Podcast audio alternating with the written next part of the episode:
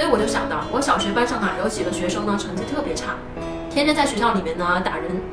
他们回到家呀，爸爸呢就打孩子，他爸爸天天打他，但是也没有办法提高他的成绩，因为这个孩子大脑的回路啊，完全是在一个求生存的状态，每天生活在恐惧当中，你知道吗？就家里面呢，只要那个老爸一出现，所有的神经都突然停止，呆若木鸡，他怎么可能学习成绩好呢？因为他根本就没有把注意力放在学习这件事儿上。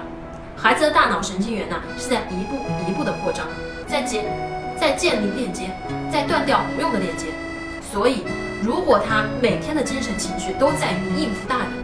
应付于来自于大人猛烈的情绪，小心不要被骂，他怎么可能有那么多精力去学习呢？就是这么简单。